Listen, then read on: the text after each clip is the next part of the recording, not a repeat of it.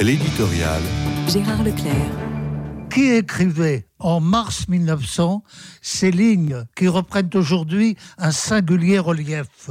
La menace des Arméniens, sur lequel je reviendrai toujours et qui dure encore, n'est pas seulement le plus grand massacre des temps modernes, et pour nous rappeler une telle mort collective, il nous faut, dans la mémoire de l'humanité, remonter jusqu'au massacre asiatique du Moyen Âge.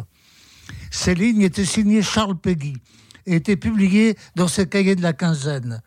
L'écrivain évoquait les massacres entrepris par les Turcs dans les années 1894-1896 que l'on peine d'ailleurs à évaluer, mais qui anticipaient sur la tragédie de 1915 où l'on comptera jusqu'à 1 500 000 victimes.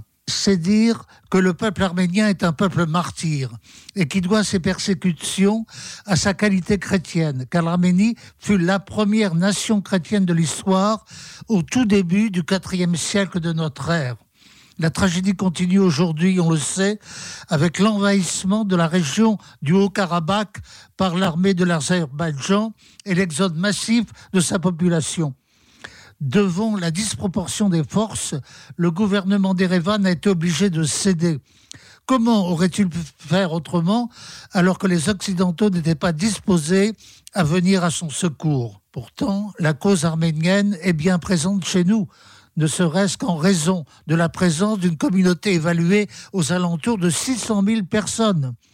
Plusieurs politiques français ont fait récemment le voyage sur les terres menacées. Le président Macron a parlé de vigilance dimanche lorsque la question lui a été posée. Devrons-nous reconnaître notre impuissance à l'égard de ce peuple tragiquement isolé?